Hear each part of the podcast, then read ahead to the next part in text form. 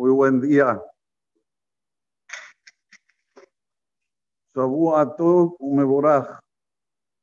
Que sea una semana repleta de bendiciones, de Besorotovot, buenas noticias.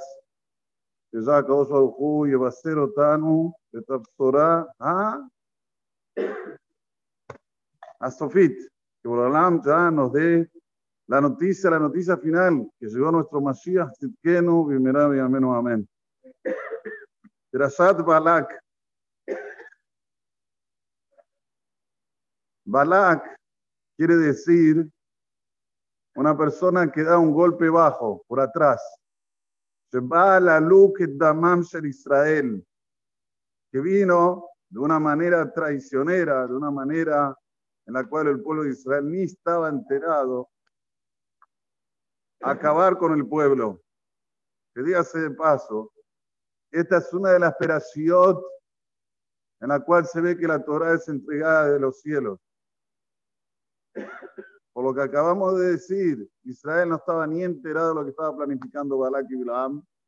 Y la Torah nos cuenta con lujo de detalle qué pensó Balak, qué hizo Balak, qué hizo Bilam, lo que habló con en su sueño con Dios, lo que quiso hacer y no podía. La mula habló, todo esto, Israel no estaba enterado. ¿Quién lo escribe? Boreolam. Hashem le dice a Moshe, Bezot Torah Asher Sam Moshe, Ifne Bene Israel.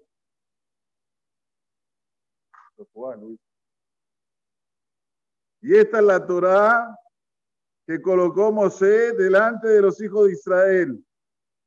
¿Por intermedio de quién? Akadosh Baruj Es llamada la Torah como la Torah de Moshe, pero no es el Moshe que la escribió de su intelecto, de lo que él pensaba.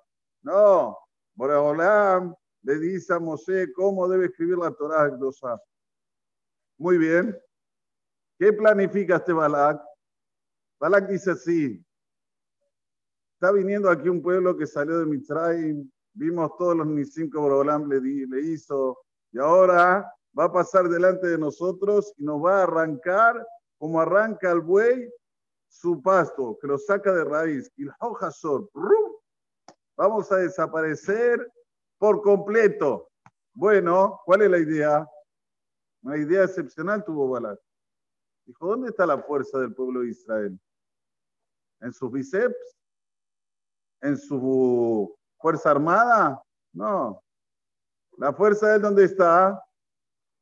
Vapé, en la tefilá. Entonces yo voy a ir con la misma arma. Ellos vienen con el arma de la tefilá. Yo voy a ir con el arma del brujo. Porque en este mundo existe el lado positivo. Existe el lado negativo. No hay solo un lado. No existe unilateral en este mundo. Todos dos. Hombre, mujer océanos, tierra, árboles, verduras, todo tiene su par, no hay nada que está unilateral. El primero unilateral fue Dama Rishon, pero después Borolán dice, no, no, no, no, vamos a hacerlo un Ezer Kenegdo porque solito no puede vivir. No podemos sin estar casados, no podemos. Aunque pensemos que sí. La Torah dice que no se puede, no se puede. Dios sabe de lo que hace. Volviendo, ¿qué pasa? Viene y contrata, quiere contratar a Bilaam. Bilaam, dice la Gemara, volea Damam Shel Israel. Uno, Lak Damam Shel Israel, y el otro, volea Damam Shel Israel. Lo quiere, lo quiere tragar. Bilaam, cuando una persona mastica y traga. En hebreo se dice volea.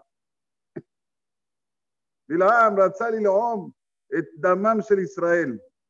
Entonces es como que se juntaron, hicieron el Jane entre Balak y Bilaam para hacer lo que siempre tenían pensado, de cómo destruir al pueblo de Israel. Bueno, Balak manda mensajeros para buscarlo a Bilaam. Pero Bilaam no quiere ir. ¿Cuál es el motivo que Bilaam no quiere ir? No porque no quiere, sino porque él no se considera respetado, no es honorable ir de primera. Muchos seres humanos tienen esta mentalidad, lamentablemente. ¿Querés hablar con él? Vas al negocio, te para una secretaria. Espera ahí, momentito, ¿con quién quiere hablar? Quiero hablar con tal y tal. Un momentito está en una reunión. Harta. Todo mentira. Pero bueno, se tiene que sentir eh, honorable. Tiene que decir la secretaria que está en una reunión. Su nombre ocupado, no tiene tiempo así sobrando. Pasa media hora, que ya lo tiene ahí esperando. Bueno, dígame, ¿terminó si no la reunión? Un momentito, que había una persona antes que usted. Espera, guarda un, instante que ya lo va a atender. ¿Cómo lo ven ustedes eso? Bueno, esta es la filosofía de Bilaam. Este tipo de persona es del equipo de Bilaam.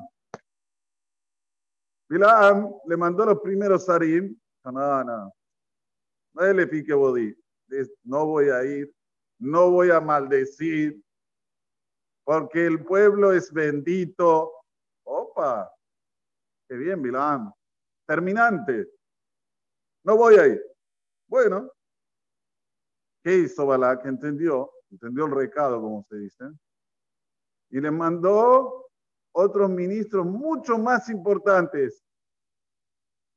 Pero la Torah lo dice, no, lo digo, no, es un exagero. Mucho más importantes. Y ahí Borolán me dice, no vas a ir, no podés ir, nuevamente, Kibaruju. Lo que vos alegaste con los primeros es la verdad. Pero Bilaam, ustedes saben, quería ir. No es que hacía falta que lo convenzan. Era todo un juego para que para sacarle lo que tenía Balak y lo que no tenía. Como dice el propio Bilaam, y metíanle Balak, me lo vetó de Zahab. Si me daría Balak toda su casa llena de plata y oro. ¿Ustedes saben lo que es el bando de una casa llena de plata y oro? El dinero que no acaba. ¿Qué dice? Y mi tenli Balak, me lo. Lo ujal, no voy a poder. Como diciendo, aceptaría, pero igualmente, aceptando todo eso, no puedo, no puedo maldecir al, bendecir, para no decir maldecir al pueblo de Israel. Y bueno, toda la historia entre Balak y Bilaam nos da un mensaje muy claro. Lo decimos todos los pesas. Pero bueno, hoy recalcarlo. Pensamos que estamos muy fuertes pensamos que estamos, que sabemos lo que está pasando en el mundo con relación a Israel, pensamos. Lo que están tramando ellos, ni nos imaginamos y ni lo cogitamos. Prueba hasta lo que pasó hace poquito tiempo atrás. Alguien cogitaba 7.000 misiles que manden en un lapso tan pequeño, que llega a Tel Aviv, que llega a todos los lugares de Israel como si fuera un control remoto. Nadie lo cogitaba. Ni el Shabak, Creo que fue una de las mayores decepciones del Modín de Israel. Y lo decimos todos los pesa. Sebehol dor vador, omdim alenu lechalotenu, veakadosh baruchu matzilenu miyadam. A cada generación y generación están prestes, están preparados para ver cómo aniquilar al pueblo de Israel. ¿Quién nos salva? Boreolam. Porque estas tramoyas, esto es lo que traman, detrás de las, como se dice, detrás de las cortinas, ¿sí? ¿Cómo le dicen aquí en español? Cuando se habla detrás de la, detrás del escenario, ¿eh? Detrás de las paredes. Esto no lo sabe nadie, solo Boraholam. No sabemos lo que está planeando Irán. Podemos imaginarnos, pero saber, no sabemos. Boraholam sabe, de repente manda una raidata más se mueve la tierra, todo lo que tenían planeado, rum, se cae, se empieza de nuevo. O como el propio árabe que hizo una, una entrevista, el diario inglés, para que vean lo que son los diarios de afuera también, le hizo una entrevista al líder del Hamas. O sea, nosotros no podemos llegar perto, pero el inglés puede llegar. cerca, le hizo una entrevista, le dijo, nosotros no sabemos, pero la dirección de nuestros misiles es exacta. Lo que pasa es que el Dios de ellos los desvía. El árabe por lo menos reconoce. Todo esto hay que llevarlo y ponerlo dentro de nosotros para tener más emunay bitajón boreolam, para tener más fe y confianza en Dios. Y no pensar que el mundo está a la deriva. No sabemos cuándo se va a terminar esto, no sabemos cuándo se va a terminar lo otro. Sí, sí, no sabemos, no sabemos.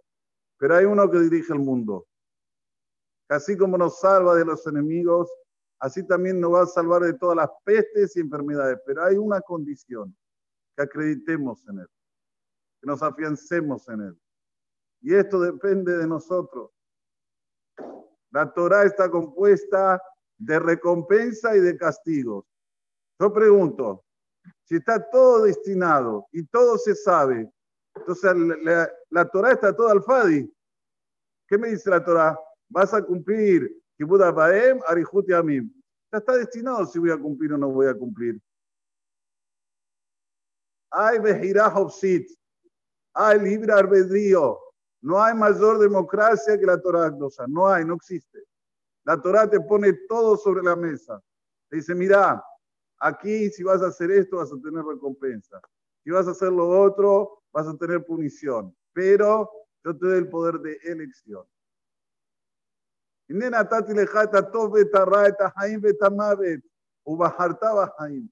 dice yo te un consejo. Elegí por el lado positivo, elegí por el lado de la vida.